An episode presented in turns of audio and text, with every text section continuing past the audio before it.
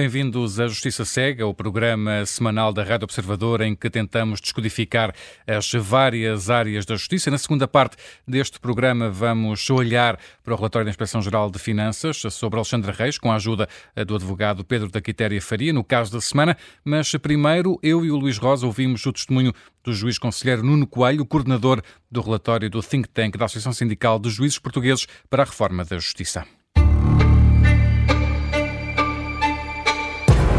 Bem-vindo, Nuno Coelho. O relatório do think tank da Associação tem como título Agenda da Reforma da Justiça. Nasceu de muitos contributos, mas pode dizer-se que, acima de tudo, nasceu de mais de 400 entrevistas realizadas aos diversos quadrantes da Administração da Justiça. O relatório, que vai ser editado em livro, baseia-se também em cinco grupos temáticos e vamos tentar passar em revista nesta entrevista as principais medidas propostas. Vamos começar pela governação da justiça. A generalidade dos portugueses tem uma ideia de uma justiça burocratizada, lenta e muito formalista nas suas diferentes jurisdições. Que soluções defendem para termos uma administração da justiça mais eficiente? Muito obrigado pelo, pelo convite. Aqui estamos, no fundo, para explicar o, um conjunto de propostas que foi pensado eh, durante algum tempo. E ano meio, não foi? Ano e meio de, de trabalho por grupos temáticos. As 400 pessoas que falavam eh, incluem não só entrevistas, mas também outro tipo de, de pesquisa, de relatórios, de, de, reflexão. Portanto, o trabalho baseia-se muito em grupos temáticos e depois na consciencialização que foi feita pela própria equipa de coordenação. Muito bem. No fundo, atentamos em propostas que de longo prazo, de médio e de, de curto prazo, numa reflexão necessariamente sistémica sobre o próprio modo de funcionamento do sistema judicial, da sua governação, mas também com algumas medidas uh, a diversos níveis também, ao nível da, das medidas processuais, da, da gestão dos tribunais, da gestão processual e, e também a, a, nível da comunicação, de forma a que, uh, de facto, a generalidade dos portugueses não tenha essa ideia da justiça burocrática, lenta e muito formalista que foi apontado de início. De facto, há setores uh, da justiça que funcionam de forma mais rápida. Isso se olharmos para as estatísticas dos vários observatórios e, e dos vários think tanks também uh, que abordam a, a, temática da justiça em, em modo uh, comparado a nível europeu, percebemos que há uh, setores da justiça portuguesa que funcionam bem e outros que funcionam de uma forma mais lenta e, e de facto, que precisam de, de uma atenção especial. Deixa-me falar de, de uma das, daquela que tem sido uma das mais criticadas, que é a jurisdição administrativa ou fiscal. Nós temos debatido aqui no, no Justiça Cega com regularidade essa questão.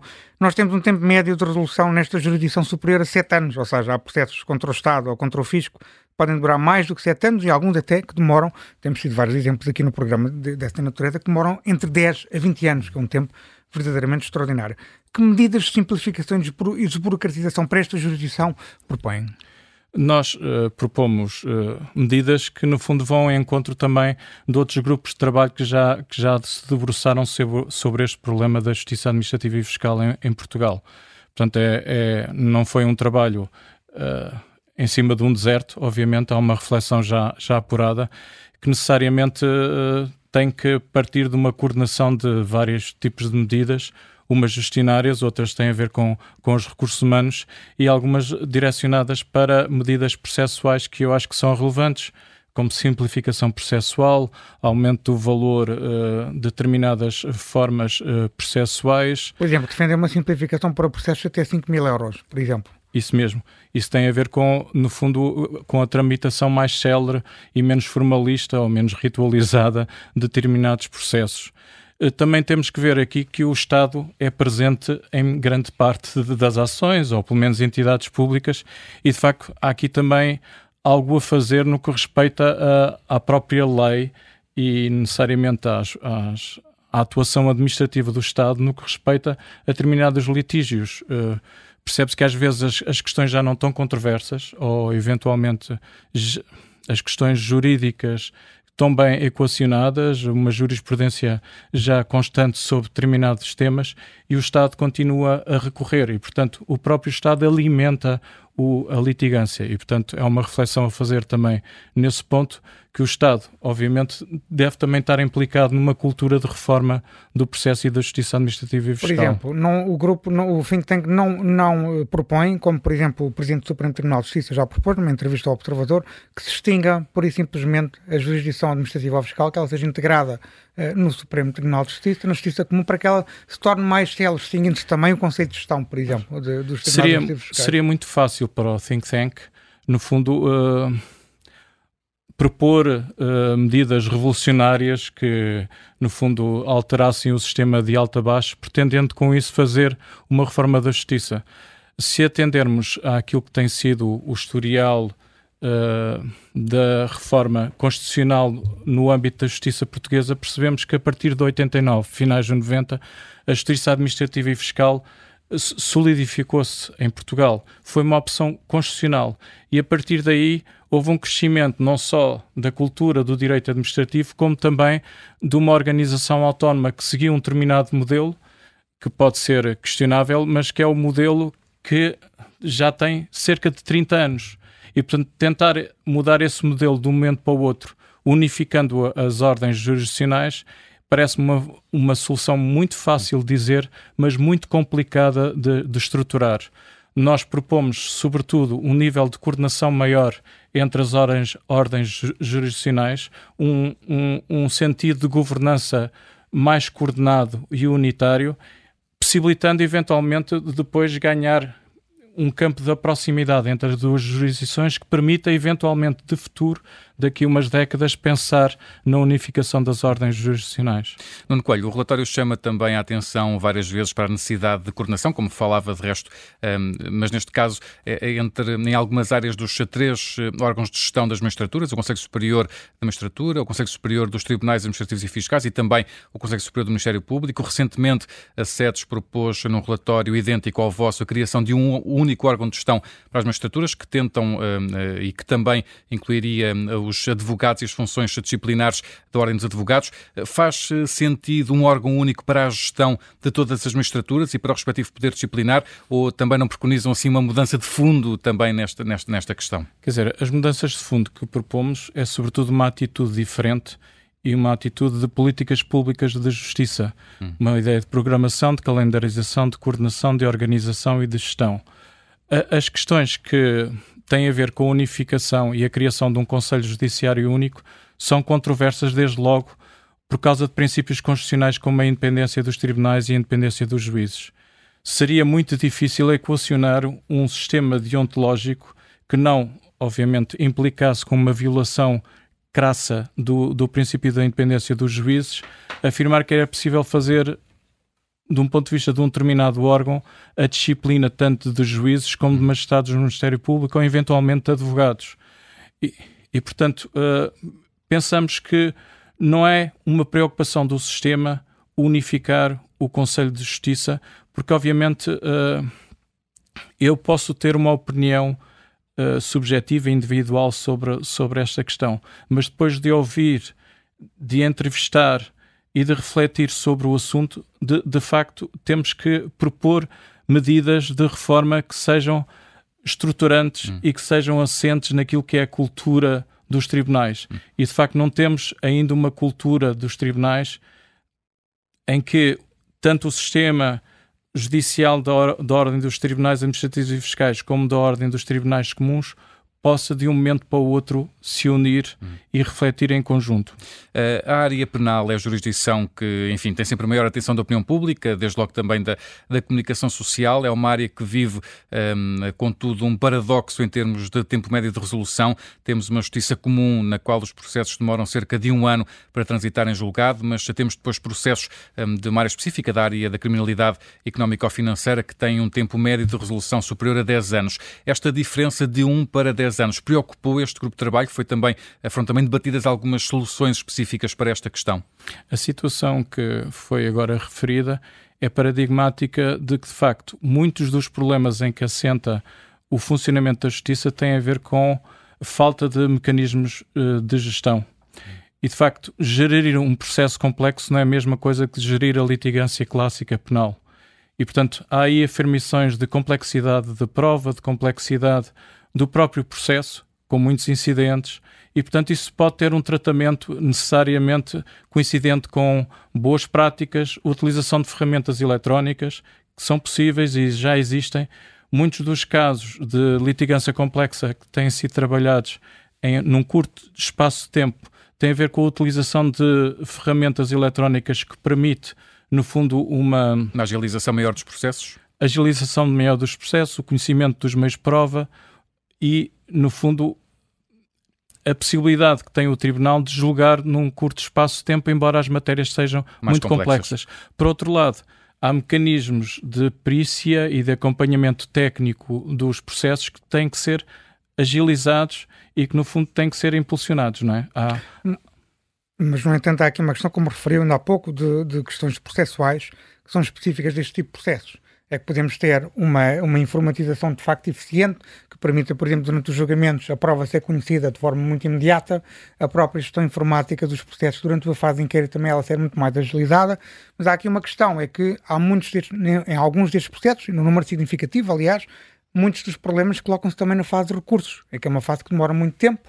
Uh, e com, esse, com, esse, com esses incidentes processuais. Eu perguntava-lhe, por exemplo, no, no, relatório, há necessidade de, foca-se nessa questão, fala-se nessa questão da necessidade de repensar os sistemas de recursos para o Supremo Tribunal de Justiça, que já tiveram restrições há cerca de 10 anos, sim, sim. e também para o Tribunal Constitucional, onde 90% dos recursos nem sequer são apreciados, sendo rejeitados liminarmente. Explique-nos um bocadinho quais são as principais soluções que o Grupo de Trabalho eh, defende para estas questões, de, para, para repensar o sistema de recursos para o STJ e para o Constitucional.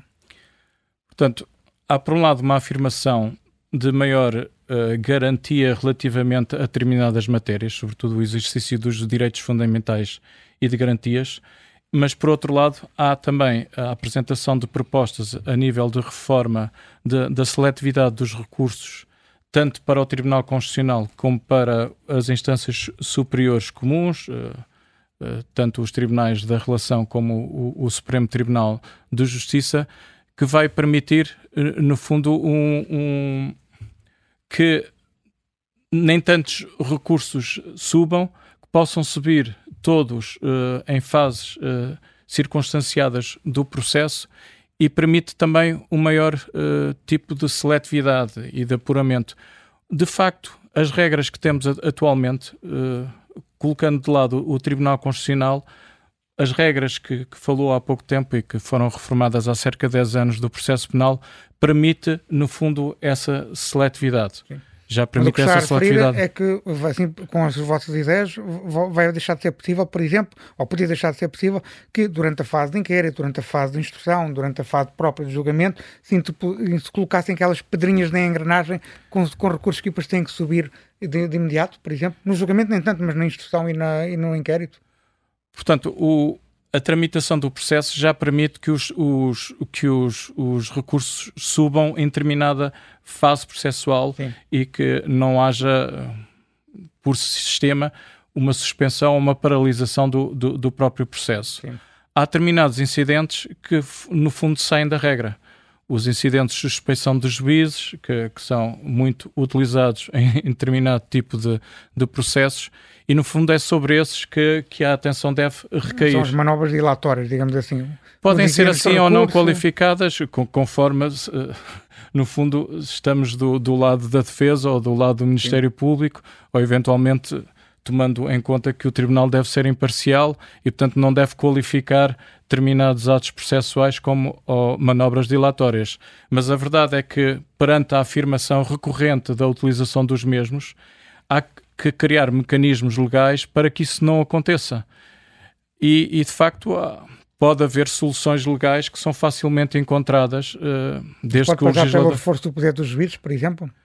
Tem a ver também com o reforço dos poderes de, de gestão do, do, juiz, mas também pela afirmação de, de, uma, de um critério de, de, boas práticas e, eventualmente, até pela deontologia profissional, não é? Porque muito da atuação processual uh, não tem só a ver com o cumprimento de regras legais, mas sim com uh, o afastamento, eventualmente, de regras deontológicas que são importantes afirmar. Isto tanto do lado da advocacia, como do Ministério Público, como também do, dos próprios juízes. E daí o reforço da, da, da, da estruturação da, das boas práticas e da, dos códigos de ética que é feito também nas propostas do, do Think Tank. Muito bem. Uma área que está a ser cada vez mais falada é a justiça digital, nomeadamente a utilização da inteligência artificial que ganhou até recentemente grande visibilidade. Uh, há países que já estão a usar a inteligência artificial para decidir matérias simplificadas, matérias até administrativas. Qual é a visão do think tank para o contributo da inteligência artificial para uma administração da justiça mais eficiente e célebre? Desculpe estar a insistir nesse ponto, mas é, mas é um ponto Eu importante. penso que é um ponto importantíssimo. Uh, uh, no fundo, o think tank aparece, no fundo, para para pensar as coisas para o futuro e de facto a disrupção te tecnológica e a sociedade de informação e comunicação tal como a concebemos hoje no fundo, não é só uh, da sociedade civil, nem do, do, funcionamento do mercado, mas sim também das próprias instituições públicas, e, nomeadamente, deve ser também ao nível da administração da justiça. A inteligência artificial permite, sobretudo no, num primeiro plano, uh, a utilização como um auxiliar, uma ferramenta de própria gestão do processo e de trabalho de, dos factos e, e, e da prova é possível, através de, de, das ferramentas, tratar os argumentos das partes, por exemplo, quando de facto os articulados são complicadíssimos e de facto é possível trabalhar já a própria argumentação da, das partes, é possível trabalhar os factos, os meios de prova e, e em determinadas situações muito contadas, talvez nos litígios de consumo, temos que ter a, a consciência que a maior parte dos litígios de consumo online já não, não vem para o sistema formal de resolução de litígios. E, portanto, temos de ter a consciência que, se não queremos ter, uma justiça irrelevante do ponto de vista social, sobretudo para as novas gerações que não, não estão habituadas a, a, a resolver os seus problemas através de, de, de instituições judiciárias ou através do, da, da através do papel, ao fim e ao cabo. No fundo, criar eh, situações muito complicadas, isso.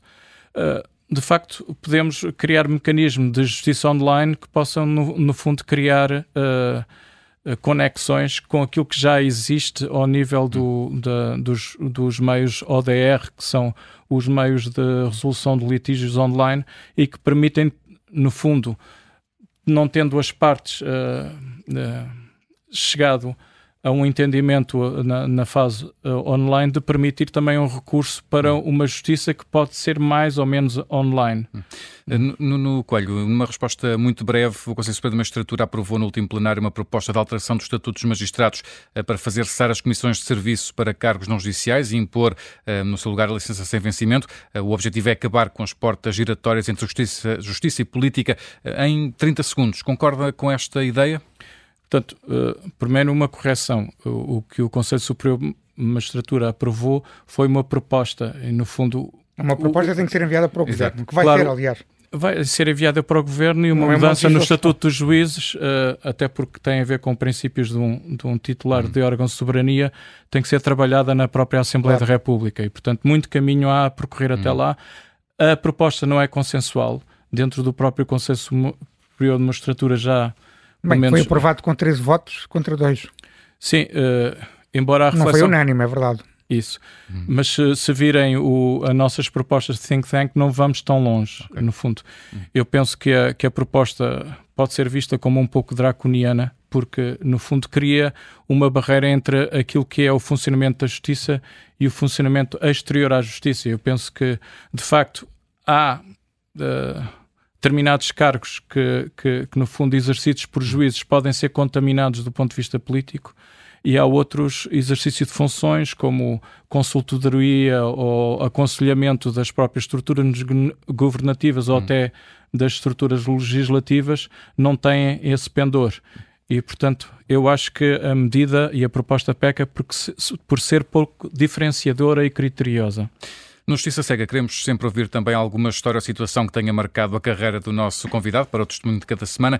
Nuno Coelho, que história nos traz hoje de olhos bem fechados? Bem, a minha história, pensando em vários episódios que percorrem a vida do juiz e a vida judiciária é muito rica de, de episódios e de histórias ricas, eu escolhi uma que tem a ver com uh, o meu estágio de formação, eu estava já a iniciar o, o exercício do juiz ainda numa fase de estágio, hum. chama-se estágio de pré-afetação, e estava colocado num tribunal do, ao redor de, de Lisboa e, e, de facto ia já com as minhas funções de juiz fazer um ato uh, processual, hum. uma chamada diligência, que era uma tentativa de conciliação num divórcio de, litigioso. O que me disseram Geral, meus... Geralmente não há, não há reconciliação, não é? Isso mesmo, disseram-me os, os meus... Os Por isso meus... é que as pessoas querem divorciar. Isso. é o processo. Disseram-me os meus formadores, e portanto o divórcio necessariamente porque tem a ver com, com uma área hum. sentimental das pessoas, sobretudo os divórcios litigiosos, são bem litigiosos, não é? Há um afastamento claro. Hum. grande entre as pessoas e, e, portanto, é muito difícil haver conciliação, e praticamente isso nunca acontecia. Eu, como estagiário, iria preparado para... Para esse facto. Para este facto uhum. e para a marcação de uma segunda tentativa de conciliação. Mas tinha que fazer uma pergunta, não é? Tem que fazer sempre uma pergunta. Claro, quer dizer, tem um ritual próprio, necessariamente a tentativa de conciliação tem algum conteúdo e eu desci já com a minha beca uhum. uh, e, portanto, devidamente uniformizado e deixo e, e pergunto à, às partes que queriam conciliar e vejo a senhora de 50 e tal anos olhar para o senhor de 50 e tal anos e o olhar aproxima-se e eu digo isto não está a acontecer. Reconciliaram-se. Uh, e reconciliaram-se. E portanto foi a minha um... única experiência de vida. Se calhar Atual... o, único, o único caso em que acabou. É que não sei se é uma estatística. Pelo menos na altura acabou bem. Nuno Coelho, muito okay. obrigado pelo seu testemunho obrigado. na Justiça Cega. Obrigado.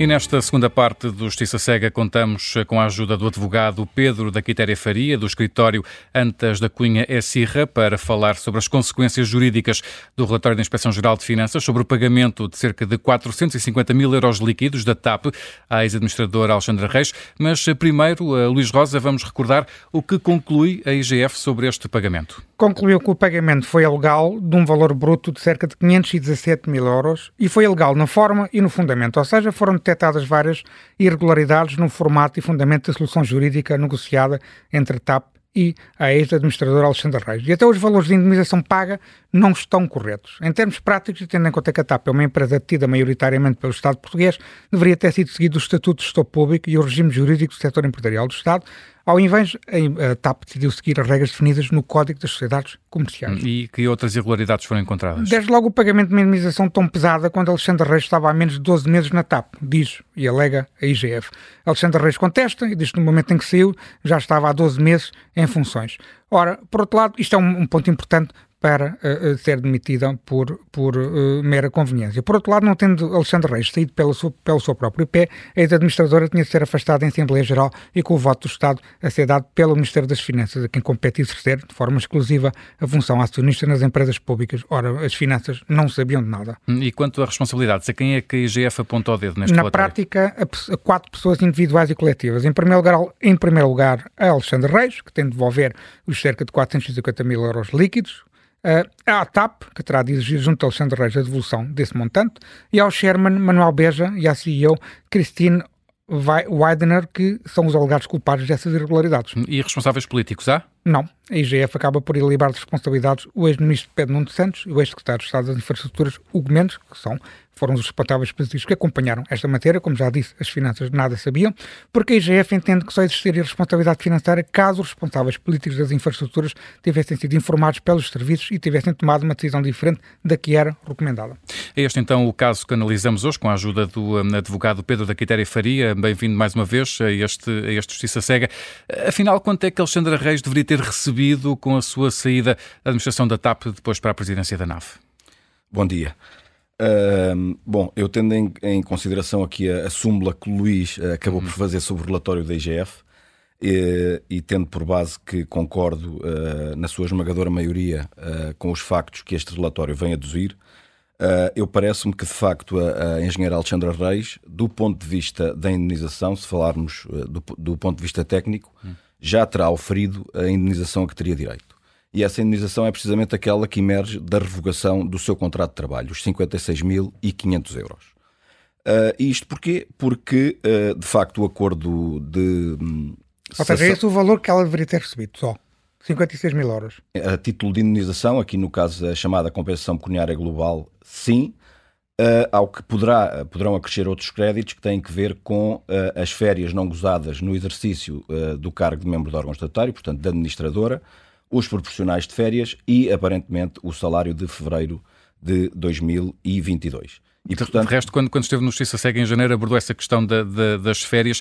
neste caso, a IGF confirma que foram pagos 107 mil euros, mais ou menos, relativos uh, a férias devidas e não gozadas, um valor que foi calculado com base no vencimento uh, de 25 mil euros, mas também acrescenta que o valor deveria ter sido calculado sobre o vencimento de 17.500 euros e apenas uh, deveria ter a ver com as férias de 2021 e 22 e também proporcional de férias de 23. Assim, Quanto é que efetivamente Alexandre Reis devia ter recebido a título de subsídio de, de férias? Fazendo aqui as, tentando fazer aqui um pouco as contas no meio de todos estes números que temos aqui. Muito bem.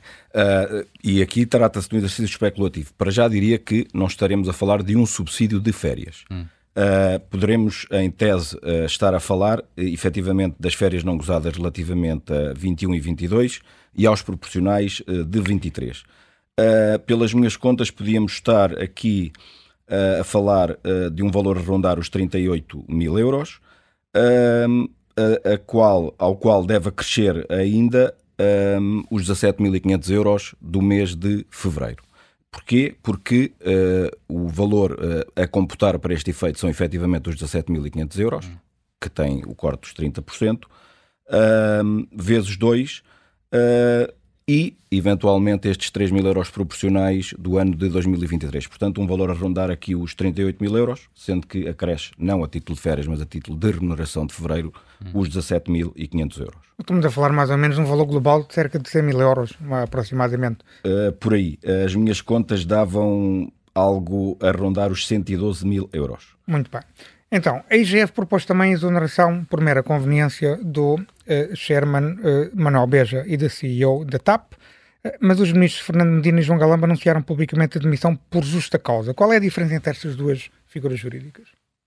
bom, eu honestamente não me parece evidente que a IGF tenha recomendado a demissão por mera conveniência mas terá efetivamente recomendado a admissão com justa causa prevista no artigo 25 uh, eh, do Estatuto do Gestor Público. E de facto existe uma diferença significativa e muito relevante desde logo. É que a primeira, a admissão por mera conveniência, uh, atribuiria efeitos indenizatórios a ambos, uh, enquanto que a segunda, não. precisamente porque se funda numa justa causa por alegada violação grave por ação ou omissão da lei e também no caso dos estatutos da TAP. Ou seja, a lei impõe que no caso de demissão por justa causa se concretize tão bem eh, uma audiência prévia dos gestores antes da decisão ser tomada. Essa também é outra diferença, o que não aconteceu. Eh, portanto, não aconteceu, poderá estar a acontecer neste momento, aliás. Eh, Mas foi anunciada publicamente antes dela ter acontecido. Esse é outro ponto, é, é a forma como... Isso tem relevância para si em termos jurídicos?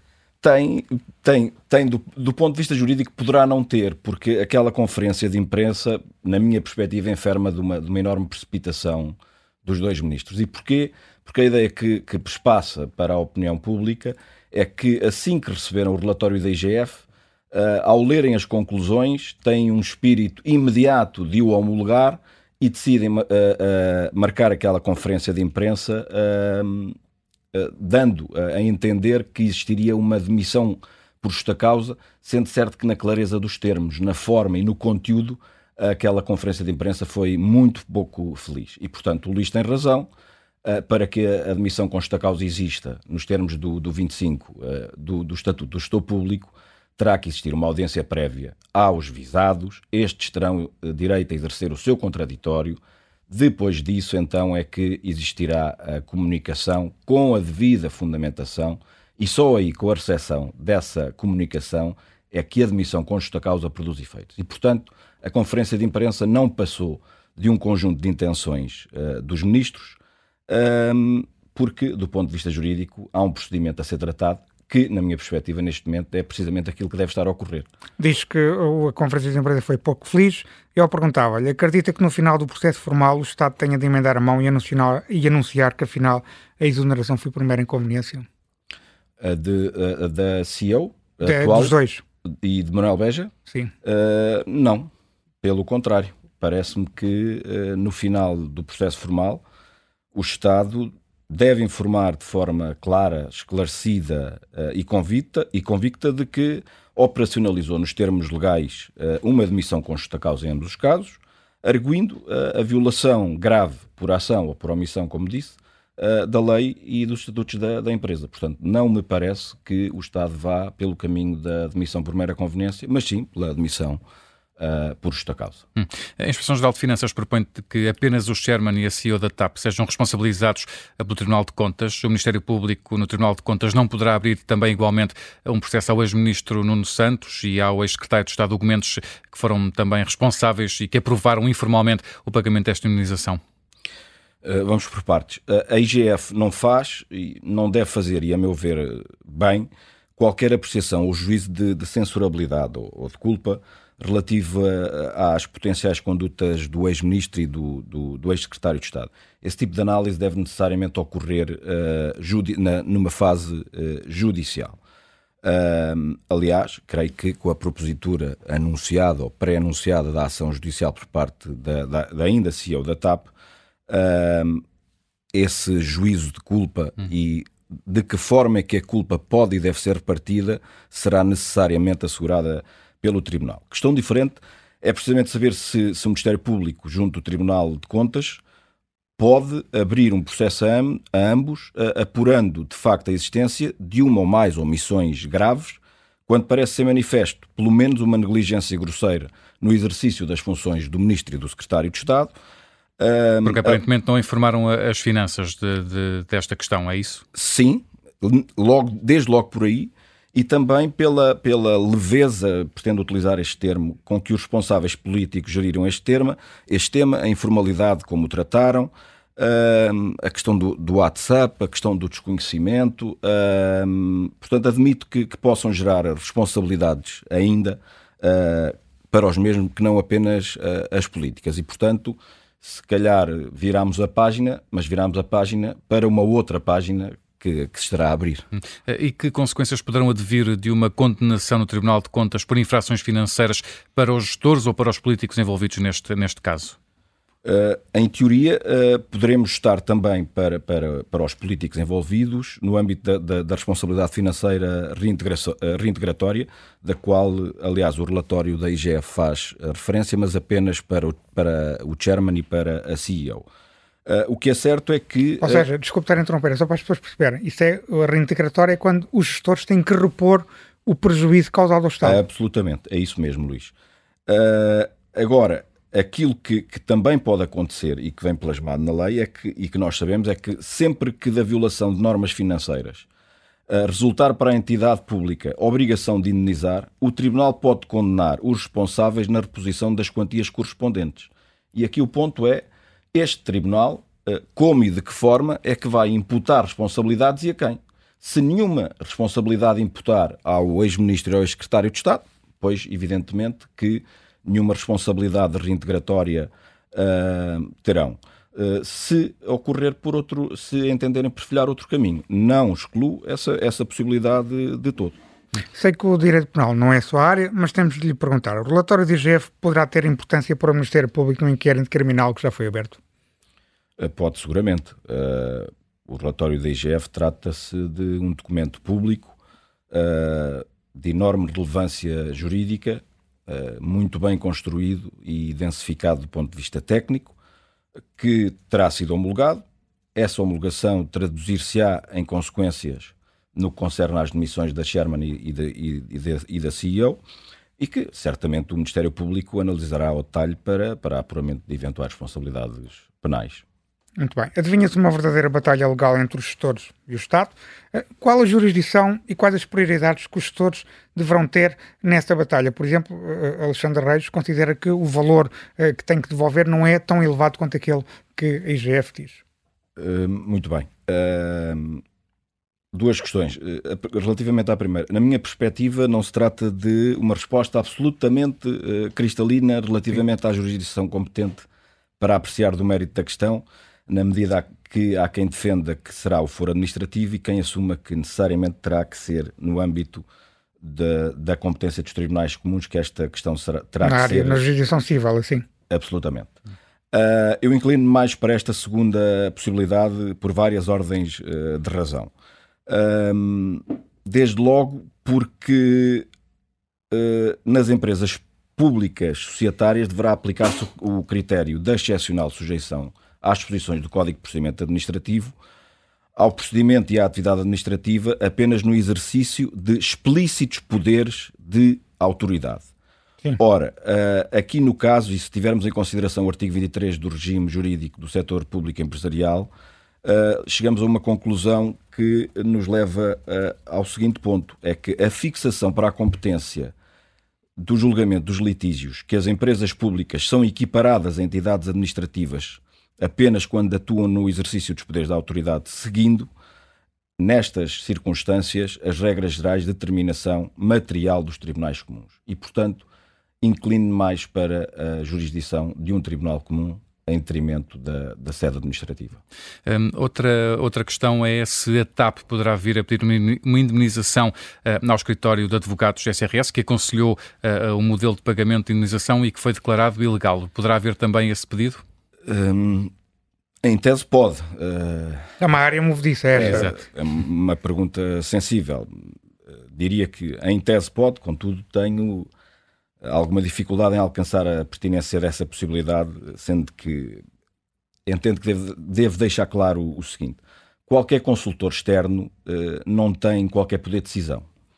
O, o relatório da IGF imputa as, as, responsabilidades apenas e só à CEO e ao Sherman, e do ponto de vista uh, formal, sendo que consigo compreender esse racional do relatório da IGF do ponto de vista da, censur da censurabilidade das condutas de cada um dos intervenientes, veremos no futuro uh, em que medida se repartem essas mesmas responsabilidades. Mas acrescento o seguinte, para que fique claro relativamente à minha posição. A última palavra num processo desta natureza é sempre do gestor público. E por esse motivo é que provavelmente ambos, CEO e Chairman, estarão ou, ou serão demitidos por violação ou omissão da lei dos estatutos da empresa. Eh, as sociedades de advogados que tiveram intervenção neste processo, e limito-me a falar apenas daquilo que é do conhecimento público, e não pretendendo fazer aqui qualquer exercício ou alegação corporativistas, hum, são, claro. sociedades, são sociedades de advogados de enorme e indiscutível reputação, com advogados, nomeadamente na minha área, na laboral, uh, de enorme gabarito e com um excelente track record uh, de anos. tenho a certeza absoluta que atuaram com o maior sentido de responsabilidade, uh, com o seu apuradíssimo conhecimento técnico, tendo em conta o enquadramento que lhes terá sido transmitido. E mais do que isso, uh, atuaram também seguramente, porque esta questão tem sido muito falada em sede contraditória pelas partes, atuaram seguramente de boa fé e com o único fito de representar os melhores interesses dos seus clientes. Uh, quando alguns dos intervenientes nestes processos, uh, estes de facto com, com responsabilidades legais inexoráveis, inelutáveis, tendo em conta os cargos que ocupam ou ocuparam uh, e tendo em conta as opções e decisões que tomaram, vêm arguir a sua boa-fé, uh, tentando imputar responsabilidades a terceiros, há uma convicção minha que tenho como indestrutível. Todos os advogados que tiveram ou tenham tido intervenção neste, neste, neste assunto também agiram de boa-fé, cumprindo da melhor forma que podiam o mandato de assessoria que lhes tenha sido conferido. Sobre isso não tenho nenhuma dúvida. Uh, além de receberem os salários até ao final do mandato, o gestor daqui em causa, o CEO da TAP, a senhora uh, Christine uh, Weidener, CEO da TAP, ex-CEO da TAP, e uh, o chairman da TAP, ou futuro ex-CEO da TAP, que ainda não foram, salvo ver, ainda não há nenhuma. ainda estão em funções. Ainda estão em funções. Portanto, a atual CEO da TAP e o atual chairman da TAP ainda poderão também ter de receber os prémios anuais, os prémios de final de mandato por os objetivos do plano de estruturação terem sido cumpridos. Essa é uma possibilidade é uma real dúvida. em cima da mesa. Admito que sim, que se trata de uma, de uma possibilidade real. Tudo depende da forma como configurarem a ação judicial, depende da forma como, a, no caso em concreto, porque sabemos que é quem em tese irá litigar, a construção que a, que a CEO da TAP fará na petição que, que dará entrada em tribunal.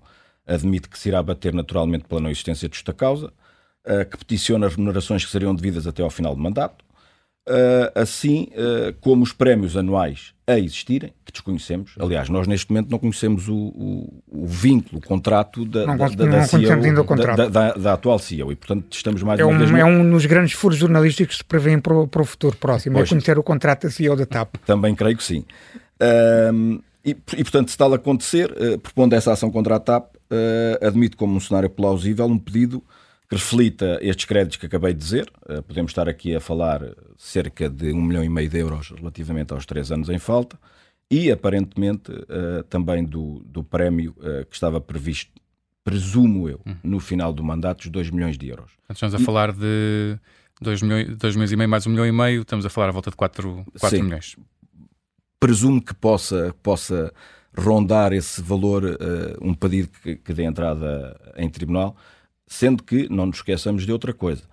Se de facto, uh, em sentença transitada em julgado, for uh, decidido que não existia justa causa para a admissão, todas estas rúbricas que acabei de, de, de falar, remunerações, benefícios, prémios, bónus, que lá está, ainda hoje desconhecemos, pode a mesma ainda peticionar todos, danos morais. Todos danos, hum. Isso mesmo, o Luís tira umas palavras, todos os danos morais que tenha, que tenha sofrido e que, inexistindo justa causa, parece-me Pode ter, um, no, final de, no final do dia, pode ter um, uma ação lucrativa para a CEO da TAP e para o Sherman da TAP. Uh, não, não a qualificaria, não, adjet, não, não a adjetivaria dessa forma. A repare, a, a, posição atual da CEO da TAP e, e, do Sherman é uma posição extraordinariamente delicada. Claro. E, portanto, uh, terão que, de facto, uh, ganhar o processo uh, para que possam, possam casar essa indenização com a afirmação que o Luís acabou de fazer. Pedro Quitéria Faria, muito obrigado por ter obrigado. estado novamente no, no, no Justiça Cega, a ajudar-nos a olhar para este caso da TAP mais uma vez. Obrigado. Muito obrigado.